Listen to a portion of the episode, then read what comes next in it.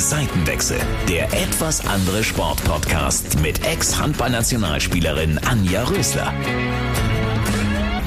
Hallo, schön, dass ihr dabei seid beim Seitenwechsel, dem etwas anderen Sportpodcast. Ich bin Anja Rösler und schaue gemeinsam mit euch hinter die Kulissen der schillernden Sportwelt. Und heute habe ich einen Gast, der kann richtig gut mit Kugeln, ist Olympionike. Außerdem meistert er quasi täglich den Spagat zwischen dem Leistungssport und einem Vollzeitjob und hat dazu noch eine ziemlich große Leidenschaft für alte Autos. Darüber will ich natürlich unter anderem mit ihm sprechen. Er ist Kugelstoßer, Tobias Dahm. Hallo, schön, dass du da bist. Hallo, freut mich hier zu sein. Ja, ich freue mich wirklich sehr, dass du heute Zeit für mich gefunden hast. Ich schätze mal, dein Terminkalender, ich habe es gerade schon ein bisschen angedeutet, ist brutal voll. Ja, sehr, sehr gerne. Ähm, ja, er ist brutal voll, aber mit einiger Zeit Vorlauf kann man doch dann einiges organisieren und das hat jetzt ganz gut reingepasst. Das ist schön. Bevor wir richtig loslegen, stell dich doch einfach mal kurz selber vor. Ja, wie schon im Intro erwähnt, äh, mein Name ist Tobias Dahm. Ich bin Leistungssportler, Kugelstoßer ähm, und nebenher arbeite ich noch Vollzeit. Genau. Ich habe es gerade schon ein bisschen angedeutet. Du bist sehr vielseitig und Du wirst bald 34 Jahre alt, darf man sagen, auch bei einem Mann, oder? Ja, ja, gar kein Problem. Ist ja so. ja, du bist schon ein ziemlich erfahrener Hase in deinem Sport, hast unglaublich viele Titel und Vizetitel gesammelt, warst 2016 sogar deutscher Hallenmeister. Bei den Olympischen Spielen in Rio warst du auch noch dabei, hast EMs und WMs mitgemacht. Was würdest du sagen, war so das schönste Erlebnis, das du hattest?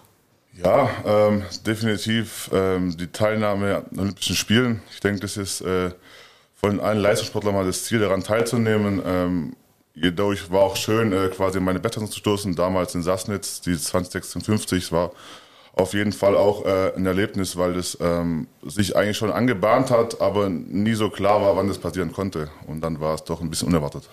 Nimm uns mal ein bisschen mit. Im Training stoßt man da so 20 Meter einfach mal kurz und, und es ist schwierig, das in Wettkampf zu kriegen oder ist es wirklich was richtig Besonderes?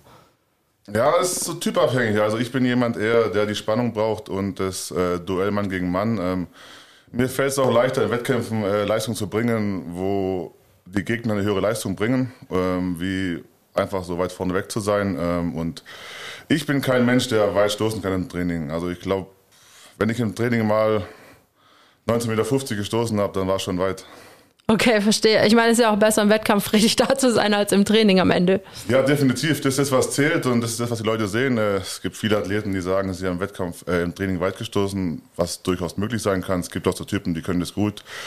Die können nicht so gut mit Druck umgehen und so, aber es bringt ja nichts. Ich meine, der Wettkampf wird, wo gemessen wird und alles andere ist uninteressant. Was unsere Hörer jetzt nicht ganz sehen, du bist ein Hühner, du bist, glaube ich, zwei Meter drei groß. Ist es so ein Gardemaß, was ein Kugelstoßer haben muss?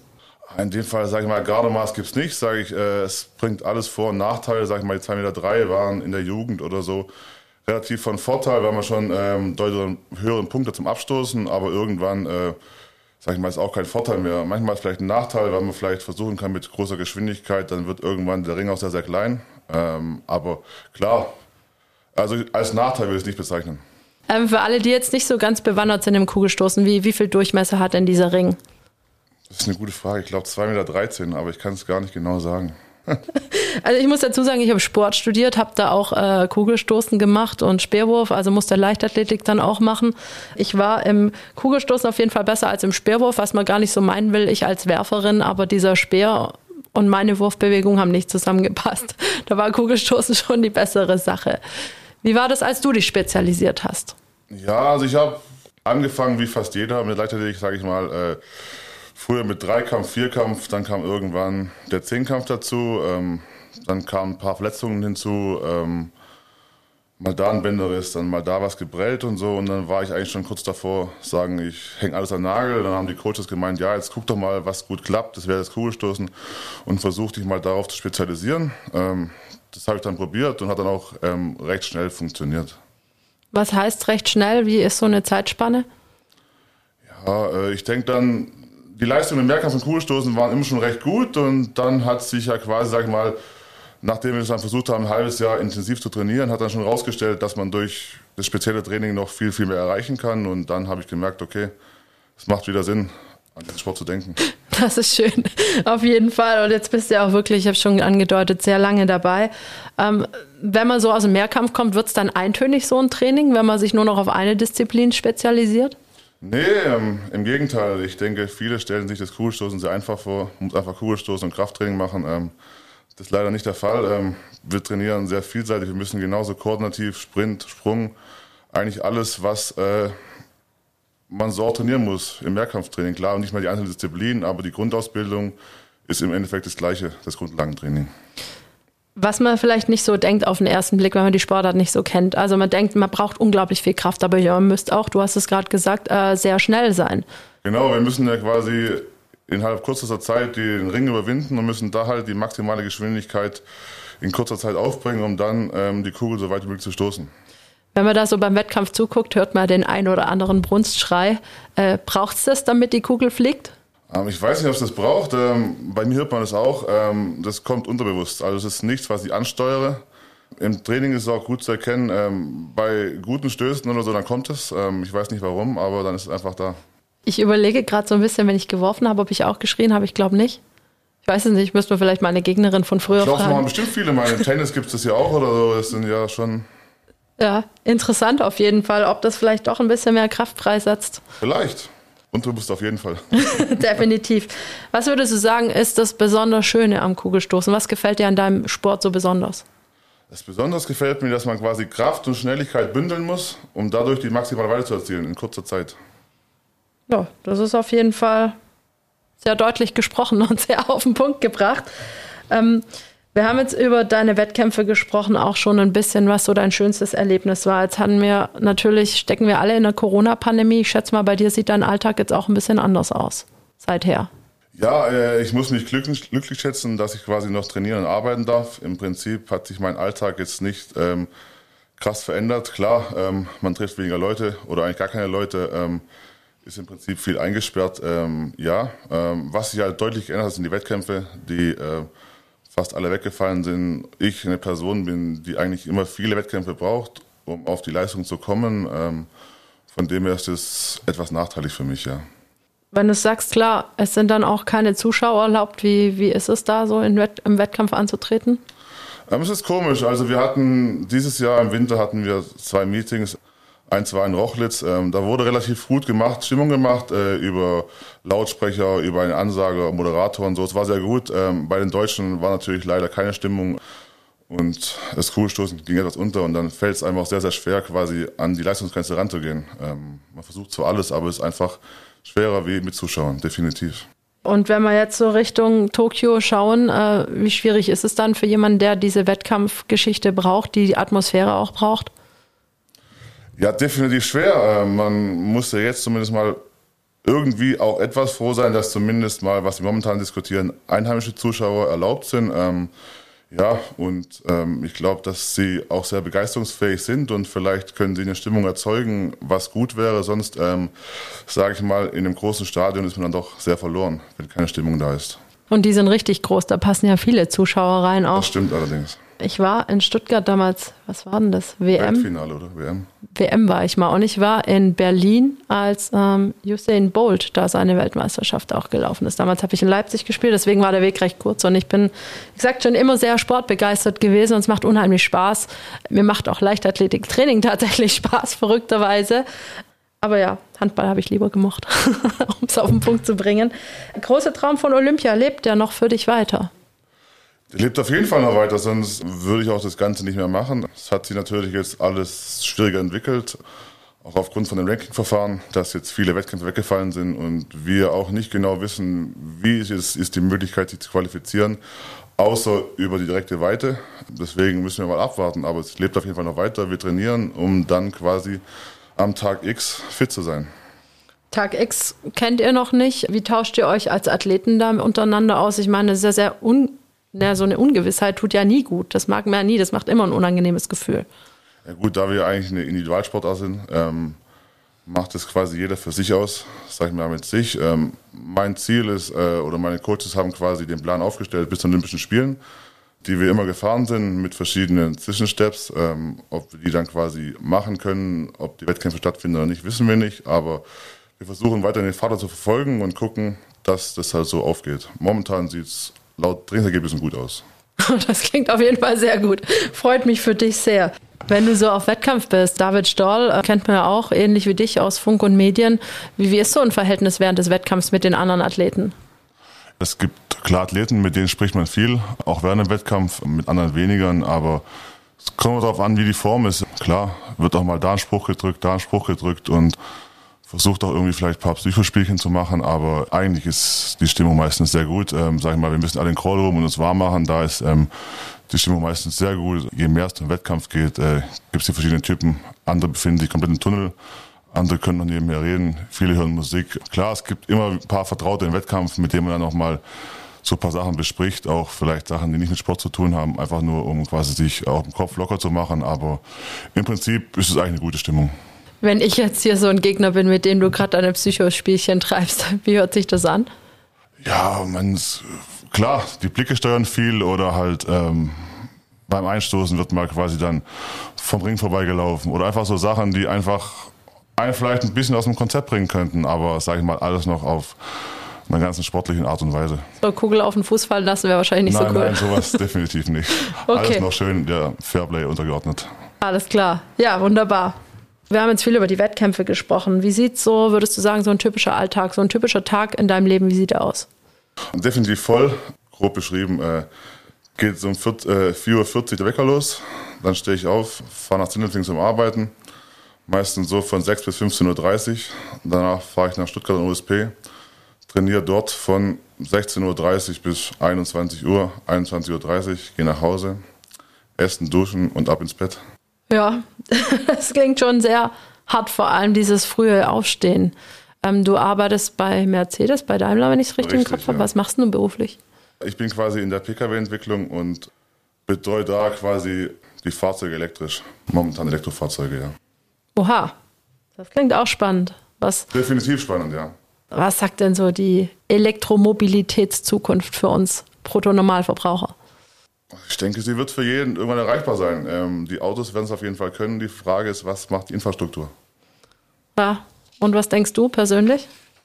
Dass da ein Land wie Deutschland definitiv auch viel machen muss, damit es quasi ähm, auch für alle umsetzbar ist. Fährst du auch ein E-Auto? Nee, fahre ich nicht, weil wir auch ich für mich noch viel zu viele Kilometer fahren muss und es würde sich nicht lohnen aufgrund von den ganzen Wettkampffahrten hin und her. Bleibe ich beim Verbrenner. Sehr schön, sehr diplomatisch. Ich glaube, du bist verheiratet, oder? Richtig, ja. Wie, wie, schaffst du das? Wie kriegst du deine Frau unter diesen ganzen Hut noch rein?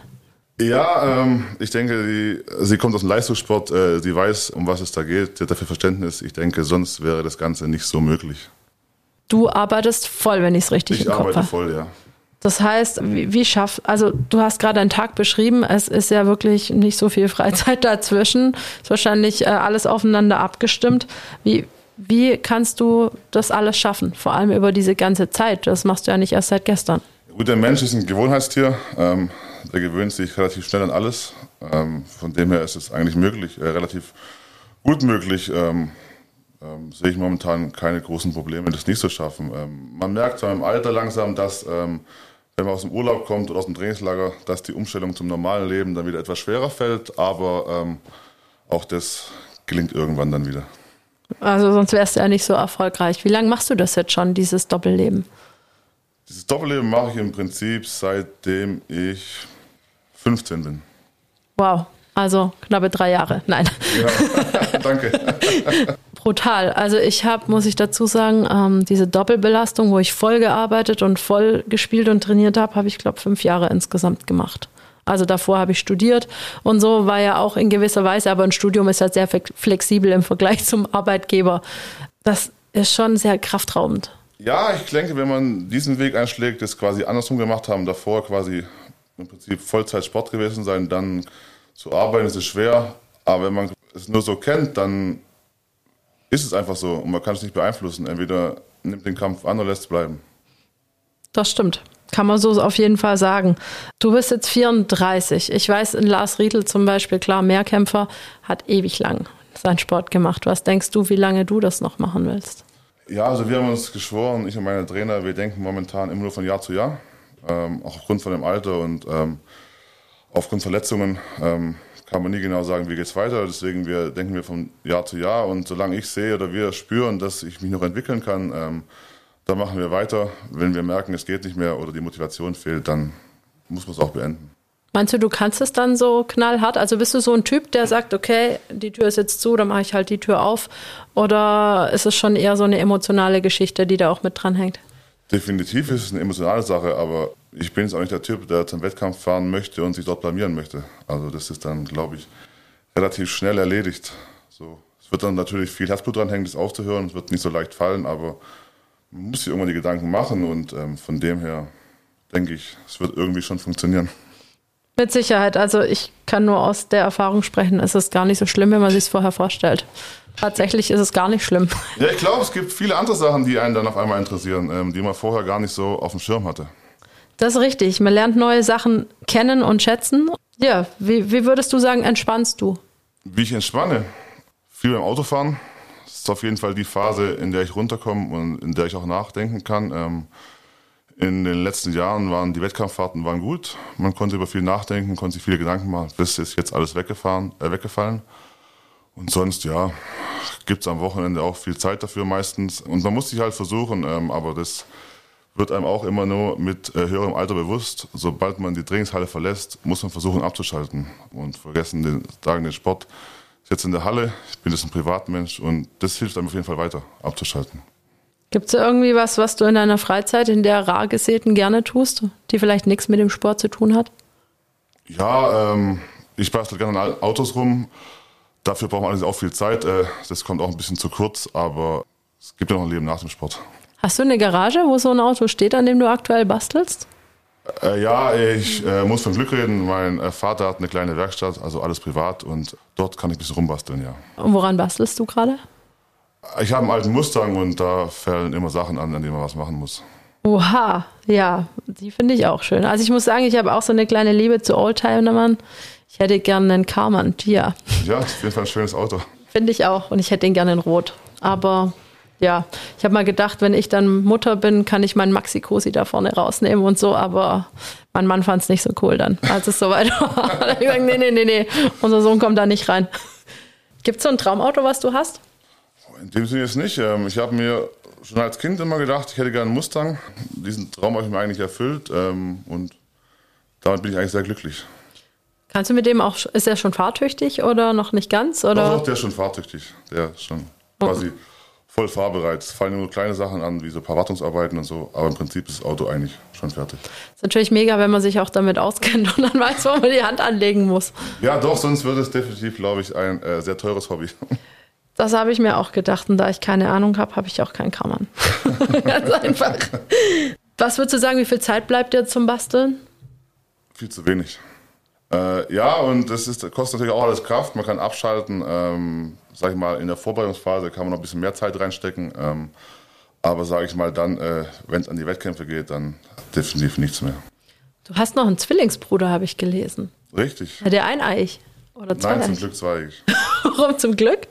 Ja, ich weiß nicht. Ich persönlich finde es nicht so cool, quasi auf der Straße oder irgendwie so verwechselt zu werden. Also ist schon im Prinzip zwei, jeder sein eigenes Leben. Es gibt keine Verwechslungsgefahr und so. Eigentlich deutlich besser. Das heißt, äh, dein Bruder ist blond und klein, oder? Nee, er ist äh, auch dunkelhaarig, bisschen kleiner wie ich, etwas schmaler. Aber man kann erkennen, es ist äh, mein Bruder, aber man kann nicht erkennen, dass wir quasi Zwillinge sind. Okay. Zumindest meine Auffassung. Müsste ich mal ein Bild googeln oder so. Aber ist dein Bruder auch äh, so Leichtathlet oder gewesen? Äh, nee, er hat Fußball und Tennis gespielt. Ja, aber kein Leichtathletik. Du hast gerade schon gesagt, du bist froh, dass es dich quasi nur einmal gibt, wenn man so sagen will. Gibt es trotzdem, äh, würdest du sagen, so eine bestimmte Verbindung, die nur Zwillinge haben? Ja, ich denke schon. Äh, es gibt oft Sachen mal quasi dass man unbewusst ans Gleiche denkt oder so. Oder ja, solche Sachen, manchmal quasi das Gleiche tut und ähm, solche Sachen gibt es definitiv, ja.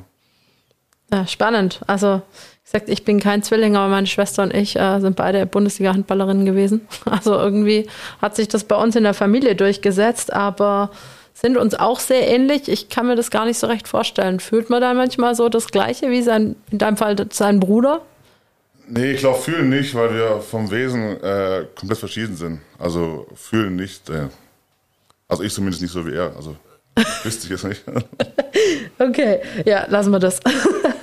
Was würdest du sagen, sind so deine Hobbys neben dem Schrauben?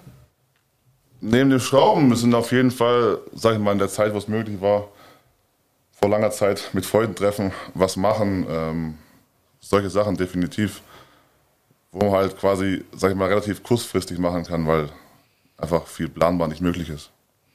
Das stimmt. Äh, bist du so ein Typ, der sich da jetzt online trifft, irgendwie mit den Freunden und da einen Spieleabend oder so macht? Nee, definitiv nicht. Das ist nichts für mich. Klappt nicht. Ja, bei uns auch nicht. nee, wenn dann mal telefonieren, während dem Auto fahren oder so, aber irgendwelche Online-Spieleabende definitiv nicht. Ja, ich, ich weiß es nicht. Also, wie könnte von uns machen das tatsächlich? Ja, das habe ich auch schon gehört. Die kochen online gemeinsam oder solche Sachen, aber weiß ich nicht. Das kann ich mir jetzt auch irgendwie nicht so cool vorstellen oder so vergleichbar mit dem, äh, wenn man sie trifft oder so. Ja, geht mir ähnlich. Wenn wir jetzt nochmal auf deinen Sport zurückkommen, du bist ja normalerweise auf der ganzen Welt unterwegs mit Wettkämpfen. Was würdest du sagen, war so der verrückteste Ort, an dem du je eine Kugel gestoßen hast? Der verrückteste Ort, denke ich, es war vielleicht Dakar. Es war langer Flug, kurzer Aufenthalt, sofort zurück und zum nächsten Wettkampf. Das heißt, war wahrscheinlich so das Verrückteste, ja. Wie lange warst du da? Ich glaube, ich war dort, klar schon mit Übernachtung, aber ich glaube 18 Stunden oder so. Okay, wenn wir berechnen, wie lange geht der Flug dorthin? Oder die Reise dahin? Ich glaube 12 oder 13 Stunden. Also ja, im Prinzip doppelt so lang geflogen wie Aufenthalt gewesen. Kenne ich. ist manchmal schon verrückt, was man da so bereist. Und was würdest du sagen, war so das Land, von dem du eigentlich überhaupt nicht erwartet hast, dass es so ist, wie es sich dir dann präsentiert hat? Das ist schwer zu sagen. Ich sage mal, man hört aus diesen relativ Ostblockländern hört man viele schlechte Sachen, aber es sind auf jeden Fall sehr schöne und auch sehr herzliche Länder, wo man sich, wenn man noch nie da war, das erste Mal überhaupt nicht so die Gedanken darüber macht. Das ist doch da so schön und ist dann auch so, man sich so willkommen fühlt. Dort ist man quasi als Sportler, sage ich mal, auch noch besser angesehen im Prinzip wie in diesen ganzen anderen Industrieländern. Wie unserem. Zum Beispiel. Würdest du sagen, wir sind hier nicht so gut angesehen oder hm, wünschst du dir da ein bisschen mehr Wertschätzung generell?